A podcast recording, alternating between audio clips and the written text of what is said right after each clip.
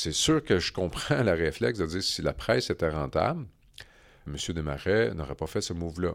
Il n'a pas fait ma raison. M. Desmarais, ce qu'il ce voyait, c'est qu'il devait continuer à se battre, à investir encore deux, trois, quatre ans dans la transformation numérique d'un média qui, pour lui, est un média qui avait une importance dans la société. Et il trouvait que ce n'était pas normal que ça ne soit qu'un problème, puis que ce soit juste au dépend d'un investisseur privé et que les institutions gouvernementales participent pas à cette transformation-là, parce que pour lui, ce média-là, c'est un médium de société et il trouve qu'ils ont, ont fait leur part. Bonjour, ici Alexandre Kella et bienvenue au podcast.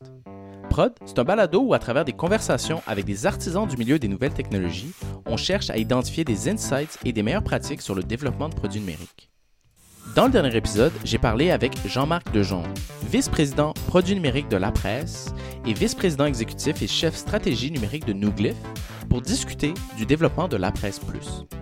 La Presse Plus, c'est un produit quand même assez particulier parce que contrairement à d'autres produits médiatiques, l'expérience offerte par la Presse Plus est beaucoup plus proche de celle du papier, c'est-à-dire la lecture d'une édition, section par section. Puis globalement, c'est une expérience quand même assez réussie parce que plus de 250 000 personnes téléchargent une application à chaque jour et beaucoup d'annonceurs sont prêts à payer des tarifs beaucoup plus élevés pour être présents dans une édition de la Presse Plus qu'ailleurs sur le web. Alors, c'est pour cette raison que plusieurs ont été quand même assez surpris lorsque la presse a annoncé qu'elle voulait être transférée à une OBNL et qu'elle allait chercher à obtenir de l'aide du gouvernement et du public. Alors j'ai demandé à Jean-Marc s'il voulait bien prendre le temps de m'expliquer pourquoi ils avaient pris cette décision et il a accepté de m'accueillir dans leur bureau pour répondre à mes questions. Bonne écoute. Merci de m'accueillir à nouveau euh, chez vous, euh, chez Nouglyph, chez la presse. Un grand plaisir, Alexandre. Ce qui s'est passé depuis euh, la dernière fois qu'on s'est assis ensemble, c'est que il y a quand même une grosse nouvelle qui est sortie. puis je trouvais que ça vaudrait la peine d'en parler parce que de l'extérieur, elle est peut-être un peu difficile à comprendre. La presse va devenir une OBNL. C'est devenu même peut-être une petite saga parce que là, il a été obligé d'avoir un petit changement au niveau euh, du gouvernement du Québec et tout ça. Donc, ça a fait vraiment la nouvelle pendant plusieurs semaines. Maintenant, c'est fait. Puis, il y avait deux comme composantes à ça. D'une part, ben, je voudrais comprendre un peu pourquoi cette décision-là a été prise telle qu'elle a été prise. Puis aussi, il y a certaines personnes qui ont utilisé ça pour dire Ah, vous voyez, ça montre que la presse, en fait, c'est un échec. Moi, personnellement, je n'ai pas tant d'avis là-dessus, euh, mais je préférais comprendre la réflexion que vous, vous aviez derrière euh, ça, puis quel impact ça va avoir, quel impact ça va avoir sur votre euh, roadmap futur? Ben, C'était une super bonne question. Vraiment, merci de l'opportunité, Alexandre, d'expliquer un peu. Effectivement, ça a été toute une saga, tout un été. Alors, prenons ça en deux temps. Le premier, pourquoi, dans le fond, la question que tu me poses, pourquoi on crée, pourquoi s'en aller vers l'OBNL? Alors, un, j'ai envie de te dire que je, pense que c'est vraiment le fait que pour nous, on va revenir tantôt au succès de la presse ou pas, mais pour nous, euh, la transformation de la presse, elle n'a jamais été terminée avec euh, l'arrêt du papier ou l'arrivée de la presse plus. En fait, on est, euh, on est en tant qu'à nous à peut-être à 30% du parcours où on veut être puis qu'on se voit. Et il y a des choses qu'on n'avait pas vues, effectivement. je pense qu'on a été très prescient en 2010-2011 quand on a commencé à développer la Presse Plus. On avait euh, estimé que, la valeur des publicités numériques euh, serait excessivement importante dans le futur et que ça nous prendrait des médias numériques pour, pour survivre. Là où on a fait peut-être des, erreurs, euh, ou en, tout cas qu'on n'a pas pu prédire correctement, c'était quelle part de ce revenu numérique-là irait dans les médias traditionnels, puis quelle part serait gobée par des géants comme Facebook et Google. Tu sais, ce que je trouvais intéressant, qu'on discutait avant, c'est que tu disais, pour réussir, un média doit être très bon sur, selon deux dimensions. Aujourd'hui, oui. Aujourd'hui. Première dimension, c'est au niveau de la qualité de la nouvelle, au niveau, comme tu dis, de médias d'impact, médias de qualité. Puis la deuxième, c'est de l'excellence au niveau de l'ingénierie. En fait, excellence journalistique, ouais. pas le choix. Euh, puis l'autre, c'est, j'ai envie de dire, je, je dis excellence ingénierie, l'excellence en développement logiciel. Donc, que ce soit développé, que ce soit data-driven, que ce soit analyser les données. Aujourd'hui, il faut, pour réussir là-dedans, il faut continuellement innover. Puis. Euh, euh, ben, en fait, c'est ça que je trouve intéressant parce que de ce que j'ai compris de la conversation, la décision de devenir une OBNL était de vous donner d'une certaine manière les moyens de votre ambition parce que, étant obligé de faire compétition à Google, euh, à Facebook, ben, vous deviez aller chercher les mêmes ressources. Ouais, en fait, en, fait en, toute honnêteté, tu l'expliques super bien. En toute honnêteté, c'est ça. C'est à partir du moment, ce qu'on a devant nous, c'est un plan de transformation d'entreprise qui va probablement durer encore au moins trois ans. Pour nous, cette transformation numérique-là, Alexandre, n'est pas terminée. Puis tu l'as très bien compris de toute façon, je sais parce que tes questions, tu me demandais What's next? App mobile, vous allez faire quoi avec votre site web? Euh, qu'est-ce que, comment vous allez chercher vos prochains modèles d'affaires? Alors pour nous, il y a encore un long parcours avant de dire la transformation digitale de la presse est complétée. Cette transformation numérique-là, on sait qu'elle va coûter des sous. Et elle est directement présentement en compétition. On est dans un contexte, en plus, à Montréal, puis au Québec, où on a une, pénurie de main-d'œuvre de qualité. Comme pas une enchère, mais une, escalade au niveau de la rémunération de ces ressources-là juste de ce qui s'est passé depuis 4-5 années. C'est assez incroyable. Que ce soit des développeurs d'applications mobiles, soit des développeurs web, que ce soit des, des analystes d'affaires. Tous ces métiers-là qu'on n'avait pas avant dans nos médias traditionnels, on en a besoin. Et on se rend compte qu'on est dans un marché excessivement compétitif. Alors, quand on a regardé comment on va faire pour financer cette transformation numérique-là à travers les. On avait des hypothèses il y a, a 4-5 ans. Le marché a changé. Puis là, on voit que nos hypothèses tenaient moins bien la route. Alors, on a commencé à dire on a besoin quand même d'aide pour terminer notre plan. Alors, on s'est tourné euh, vers les différentes possibilités. On s'est dit, est-ce que ça va passer par une réglementation que va faire le gouvernement fédéral, par exemple, pour qu'on soit capable de redistribuer des taxes qu'on pourrait percevoir sur les annonceurs qui mettent des publicités, par exemple, sur Facebook, Google? Après ça, M. Crevier, M. Levasseur sont vraiment allés voir les gouvernements, puis leur expliquer, regardez, le moi, là, Ubisoft, par exemple, qui a des euh, crédits d'impôt 45% euh, pour ses emplois, puis ses développeurs, ainsi de suite, est en compétition avec moi. Et moi, mon employé, je le paye à 100% de mes poches. Tandis que j'ai pas de crédit, j'ai pas d'aide. Et ça fait gonfler les salaires, ça fait gonfler les conditions. Est-ce que vous pouvez nous aider de la même façon que vous aidez, par exemple, tel type d'industrie, ainsi de suite? Le gouvernement provincial a répondu par l'affirmative. Dans son dernier budget, euh, il a sorti un programme de crédit d'impôt pour continuer la transformation numérique des médias. Je ça super intéressant. Puis il a mis des conditions brillantes, intelligentes pour protéger, dans le fond, pas qu'il y ait de gaspillage, puis que les contribuables n'aient pas l'impression dedans qu'ils se font léser. Donc, ça doit être des métiers qui ont rapport à la transformation numérique. Il faut que ce soit des emplois euh, pour au moins que 70% de la travail soit en transformation numérique. Pour, euh, il y a toutes sortes de conditions vraiment intéressantes. Mais le fédéral nous a expliqué euh, écoutez, nous, euh, les médias qu'on pense qu'ils devraient être sauvés, qui sont importants pour le Canada, on se voit très mal dans une position de venir les aider, même si on croit aux journalistes de qualité, puis on croit à l'information de qualité, parce qu'ils sont détenus par des familles excessivement riches. Mm. Alors, ils nous ont très bien fait comprendre, nous, on serait intéressés d'aider les médias s'ils étaient des organismes à but non lucratif et pas détenus par des entreprises ou des familles excessivement richissimes. Alors ça, c'est donc, on est devant quoi? Pourquoi le BNL? Parce qu'on a un plan de transformation numérique qui est loin d'être complété. On y voit encore trois ans. Il y a des réalités qui ont changé sur le terrain, sur le marché des emplois et sur le côté des annonceurs. On a des produits que nos lecteurs adorent. Euh, qu'il faut continuer à. Puis qui ont du retard technologique. On est, la presse.ca a du retard technologique présentement. Le site web est loin d'être ce qu'on veut au niveau de performance, au niveau euh, mobile. Euh, il n'est pas performant. Notre application mobile, on, a une, super belle opportunité pour une application mobile. On travaille dessus depuis longtemps. Je t'en ai parlé un peu. On veut qu'elle supporte un modèle d'affaires. Encore là, il faut la développer. Alors, tout ça pour te dire qu'on a un plan de transformation numérique à faire qui est coûteux, à laquelle on croit, et on ne veut pas le faire au détriment de notre salle de rédaction et notre qualité d'information. Et quand on est allé chercher des pistes pour nous aider à réaliser ce plan-là, euh, l'actionnaire a dit ce n'est pas qu'un problème d'entreprise, c'est un problème de société. Et la réponse à toutes, dans le fond, euh,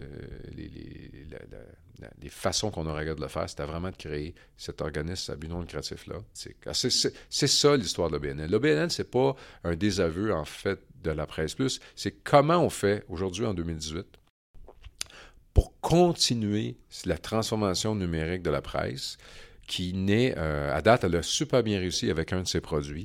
Elle a super bien réussi avec ses talents, mais elle a loin d'avoir complété cette transformation-là pour être capable d'être adéquate dans le marché d'aujourd'hui par rapport à ses clients, par rapport à ses lecteurs et, par rapport à la compétition.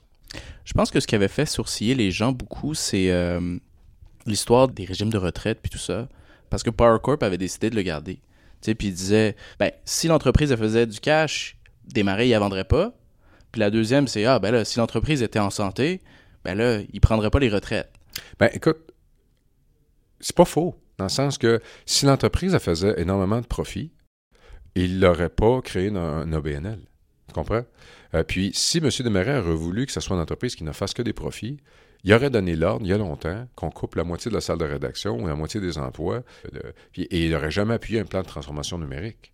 Alors, si tu ne fais pas ton plan de transformation numérique, si tu ne continues pas à investir dans la transformation numérique, puis ce que tu fais plutôt, c'est milk de puis tu te dis, garde, on arrête, on va juste vivre avec les moyens, comme la plupart des médias numériques ont fait d'ailleurs. Tu sais, beaucoup, beaucoup, c'est ce qu'ils ont fait. Mais ben là, tu te ramasses dans un cercle vicieux qui va t'amener à la fin de ta fin de vie, parce que ce que tu vas faire, tu vas couper dans ta salle, tu vas outsourcer, tu vas faire quoi? Tu vas dire, regarde, je vais donner en sous-traitance la mise en vue de mes écrans ou de mes, euh, de mes pages papier. Tous mes représentants vont s'en aller outsourcer par une autre boîte qui va le faire. Et, tu fais ça, puis à un moment donné, tu commences à toucher dans la qualité de ton information. Puis tu deviens plus un média pertinent. Ou tu dis non, je dresse un paywall, ils vont tous, tous les lecteurs qui veulent venir, qui trouvent vont payer pour le lire. Ça fonctionne l'an 1. Tu réussis, tu vas. Mais comment tu fais pour convaincre des, jeunes comme toi, Alexandre, après, de venir payer pour de l'information quand toute ta vie, tu l'as eu gratuitement, euh, puis tu as des formations pertinentes. Comment tu fais pour dire, je vais aller l'essayer, voir, je vais acheter, puis je vais aller voir si ça m'intéresse?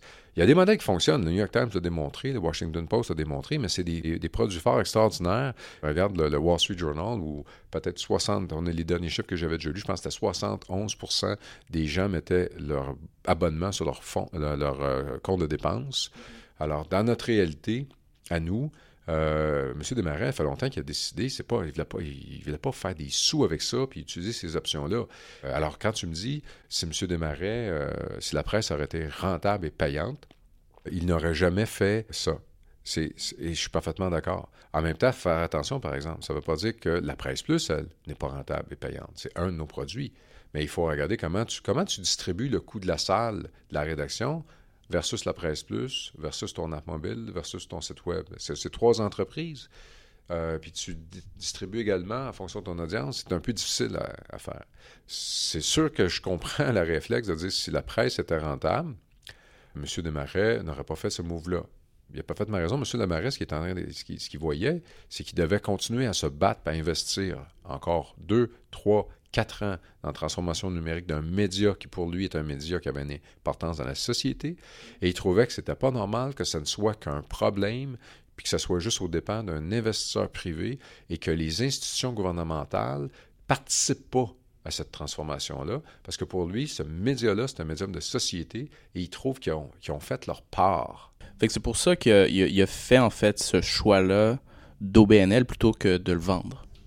Absolument, et c'est ce qu'il a expliqué dans sa conférence-là. Euh, je parle pour lui, mais il l'a super bien expliqué lorsqu'il a présenté ça aux employés. Il y avait devant lui trois offres. Euh, puis en fait, je suis même pas certain que M. Desmarais s'est vraiment passé avec une pancarte pour essayer de vendre la presse. le connaissant, je ne pense pas que c'était ça du tout. Sa préoccupation, c'était comment assurer la pérennité de ce média-là. C'est quoi la meilleure solution? Mm-hmm. Et, c'est là que euh, cette idée-là de l'OBNL, euh, euh, pour euh, la partie qui va nous aider, premièrement, à aller chercher des donateurs, puis aussi à aller chercher de l'aide gouvernementale, probablement fédérale.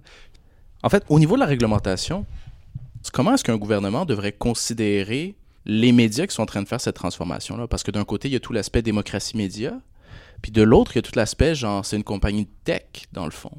Le fait qu'il y ait eu maintenant les crédits d'impôt, ce genre d'affaires-là, c'est une des mesures, mais peut-être pour beaucoup de gens, au niveau d'un modèle mental, c'est difficile de bien comprendre c'est quoi ces nouvelles bidules-là puis les nouveaux défis des médias en ligne.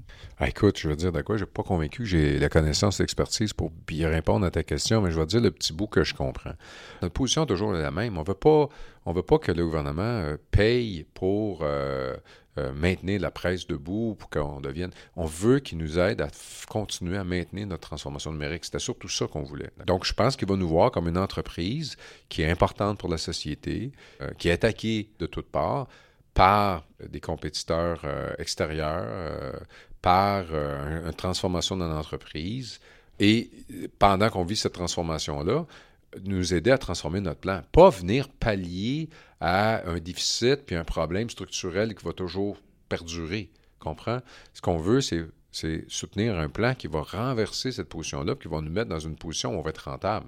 Puis nous, on, fait un dollar de profit, puis on est heureux. Donc, je pense que c'est juste comme ça qu'ils vont nous analyser. Les, là, je parle vraiment, vraiment, euh, je suis au-dessus de ma tête, mais je pense que ça va de dire, on va vous aider dans votre transformation numérique. Euh, puis voilà ce qui est important. Pour ce qui est de BNL, est-ce que, est que, le gouvernement canadien, à un moment va dire hey, que Toronto Star a fait comme vous, Globe and Mail a fait comme vous, voici ce que je propose, on va vous aider, euh, point de vue journalistique, de telle façon? Tant mieux s'ils le font. Mais euh, présentement, notre objectif, c'était vraiment d'avoir un moyen de transformer notre plan numérique qui nous supporte dans cette transformation-là. En fait, à, t'entendre parler ou à écouter un peu ce que, ce que, que tu dis, c'est clair qu'une aide gouvernementale est nécessaire. je pense que beaucoup de personnes dans l'industrie demandent ça. Mais il y a vraiment comme deux clans là-dedans. Il y a un clan qui dit, ben oui, c'est nécessaire, c'est fondamental à la démocratie et tout ça. Puis il y en a un autre qui dit, non, on peut pas accepter de l'argent du gouvernement parce que ça va nous rendre dépendants de eux. Ça va justement compromettre euh, notre indépendance journalistique vous, qu'est-ce que qu'est-ce que vous pensez de ça? Ou comment est-ce que est-ce que est-ce que ça a été un enjeu ou pas vraiment? Ça dépend de comment c'est fait. Ben, euh, ma première réponse, mon premier réflexe, ça serait deux mots Radio Canada. Oui. euh...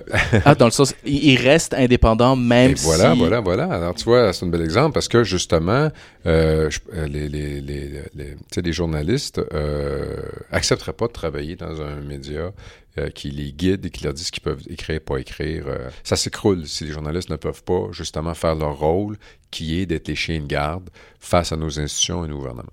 Alors ça, j'ai aucune inquiétude. Euh, L'autre chose qui nous a été posée, c'est oui, mais comment vous allez faire pour, par exemple, si un grand donateur, une entreprise, et devient un grand donateur et donne énormément de sous à l'entreprise, comment vous allez faire si ces gens-là font des choses qui sont pas supposés de faire, que vous allez vous sentir très très mal de les rapporter puis de le dire parce que ça va faire partie de vos donateurs? C'est intéressant comme point de vue, puis je le trouve génial, mais en même temps, ce que les gens réalisent pas, c'est que pendant de nombreuses années, l'ensemble de nos revenus venait peut-être des annonceurs. Et, souvent de gros annonceurs, comme Desjardins, SEQ, bien entendu, les compagnies automobiles, euh, les banques, les institutions, les entreprises de communication. Et, et ça nous a jamais empêché, ça n'a jamais empêché la salle de rédaction de faire des reportages des fois qui mettaient ces entreprises-là sur la sellette d'une façon où ils ne voulaient pas être présentés honnêtement, notre équipe de vente publicitaire, des fois, s'arrache les cheveux parce qu'ils aimeraient justement qu'on fasse pas ça. Mais c'est ça notre mission. J'ai même l'impression qu'on va s'améliorer qu'on va être encore plus indépendant parce que la minute qu'on commence à avoir des actions qui font que 25% de nos revenus, par exemple, viennent de nos lecteurs ou de, fans de, la presse, ainsi de suite, ben on est encore plus autonome, moins, plus indépendant face aux entreprises, au gouvernement.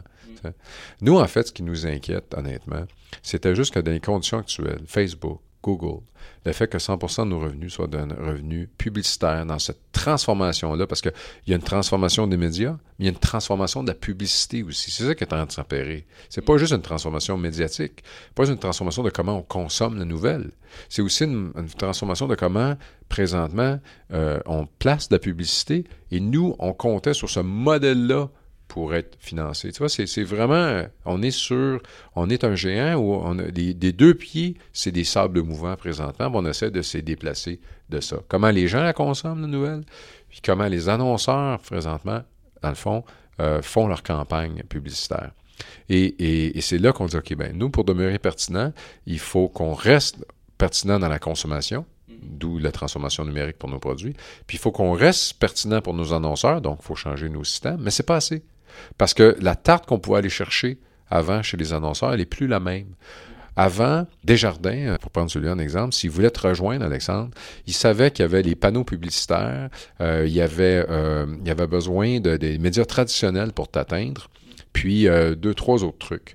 Aujourd'hui, il sait qu'il est capable de t'atteindre sur ton téléphone via Instagram, via Facebook, via un paquet d'autres façons. Alors, comment je fais pour te démontrer, moi, que je suis pertinent pour lui, je suis important pour lui. Sinon que lui démontrer que j'ai un contexte de lecture, que quand tu me consommes, tu es ouvert, euh, tu consacres plus de temps, et ainsi de suite. c'est mon premier point. Puis le deuxième, c'est qu'il faut que j'accepte que j'ai des compétiteurs aujourd'hui qui vont chercher une part des revenus publicitaires que je ne serais pas capable d'avoir. Alors, comment je fais pour avoir mon modèle et aller chercher une autre source de revenus? C'est ça qui se passe. Fait que si je comprends bien, les annonceurs maintenant commencent à être habitués d'utiliser, par exemple, Facebook, Google, Instagram, où ils peuvent faire du micro-targeting. Puis à cause de ça, même si tu leur dis j'ai une expérience supérieure, j'ai une audience qualifiée, j'ai une belle exposition de la publicité, ils disent ouais, mais je peux pas targeter Jean-Guy dans son salon qui est venu dans mon site, un peu comme je le fais sur Facebook. Fait que tu tombes dans un autre budget qui, lui, est en train de rétrécir, rétrécir, rétrécir. En fait, ça, on a fait de l'innovation là-dedans pour répondre à ça. Je ne sais pas si tu le sais, mais la Presse Plus, maintenant, peut recevoir des campagnes publicitaires ciblées par audience. Oui. OK. Non, non, ce que je voulais dire, c'est que dans le fond, mettons la presse de côté, puis pensons juste à l'univers de la publicité tout court. L'univers de la publicité tout court est en train de se faire ubériser. Qu'est-ce que tu veux dire par ben, ben, par, exemple, si moi, avant, j'étais euh, chez Desjardins, j'étais responsable de la, campagne euh, de publicitaire euh, X, tel produit ou tel service, je me retournais vers une agence, je faisais confiance, on faisait des placements. Plus tard, j'avais des rapports de performance, puis on me disait que j'avais atteint mes objectifs ou pas. Aujourd'hui, je peux tout faire ça sans passer par l'agence, à partir de mon écran, directement sur trois, quatre plateformes. Je demande à mon agence de me fournir peut-être des assets, des, des, photos, puis je fais tout ça tout seul. Donc, j'ai un self-service qui me permet sur Facebook de faire mes campagnes, de cibler mes audiences, de suivre, de voir mes rapports. Après ça, d'aller cibler d'autres produits, le faire. Puis là, je fais comment? Pourquoi déjà je passerais par l'agence? Ou pourquoi je passerais directement par la presse? Ou pourquoi? Il y a un phénomène d'ubérisation de la publicité présentement. Un. Donc, et ça, nous, c'était notre carburant. Est-ce que au niveau du commentaire de l'ubérisation, c'est plus une question de mindshare ou disponibilité des outils? Écoute, je pense que c'est les deux. Hein? C'est le mindshare et les outils, effectivement. Euh, je pense que, tu sais, la première chose, c'est qu'il faut comprendre que au Québec, à Montréal, j'ai envie de te dire, j'ai comme deux réponses. À Montréal, le mindshare, je l'ai. Parce que les gens aiment nos produits, aiment la presse, aiment la presse plus. Et ceux qui la consomment ont là leur mindshare. Et là, ils nous disent peut-être, mais Facilite-moi la vie, par contre, avec tes outils, parce que c'est beaucoup de friction, c'est complexe encore, placer des publicités sur votre, votre écosystème, sur toute votre plateforme. Aide-moi à rendre ça plus facile, puis aussi, permets-moi de connecter ça à mes outils. Mm-hmm. Donc, à Montréal, au Québec, j'ai envie de te dire, le mindshare, on l'a, les outils, on l'a pas. Par contre, quand je regarde, euh, il n'y a pas de centre caché qu'il y a beaucoup, beaucoup d'entreprises, encore là, on parle des annonceurs, qui décident de leur achat ou de leur placement média à partir de Toronto. Mm-hmm. Et là, à Toronto, c'est beaucoup plus difficile. À Toronto, j'ai besoin de me battre sur la manche parce que je ne l'ai pas, je ne l'ai pas tout le temps, et, je dois aussi avoir les outils. Mm-hmm. Et à Toronto, ils ne comprennent pas, surtout avec le StarTouch, ils ne comprennent pas, par exemple, la Presse Plus, et ce pas des gens qui consomment nos plateformes, nos produits. Eux, ce qu'ils veulent, c'est atteindre les francophones, puis atteindre des profils de qualité qu'on a, parce que ce qu'on a qui est extraordinaire, outre notre talent, on a aussi une audience extraordinaire. Fait que c'est sûr que ça, ça les intéresse. Mais il faut leur rappeler, il faut leur rappeler qu'on existe et il faut faciliter nos outils. Alors, à Toronto, ma réponse, c'est vraiment les deux qu'il faut aller faire. Le combat, c'est le mindshare et les outils. À Montréal, présentement, c'est vraiment les plateformes, les outils, les produits, les services. Le mindshare, on l'a. Cool. Ouais, très cool. C'est tout pour aujourd'hui. Si vous avez aimé l'épisode, je vous invite à le partager à vos amis et à laisser un commentaire sur iTunes ou Google Play. Je lis tout et toute rétroaction est bienvenue. Le podcast, c'est une production de l'Ampli, la machine à faire des podcasts, et on cherche actuellement des développeurs pour nous aider sur différentes initiatives.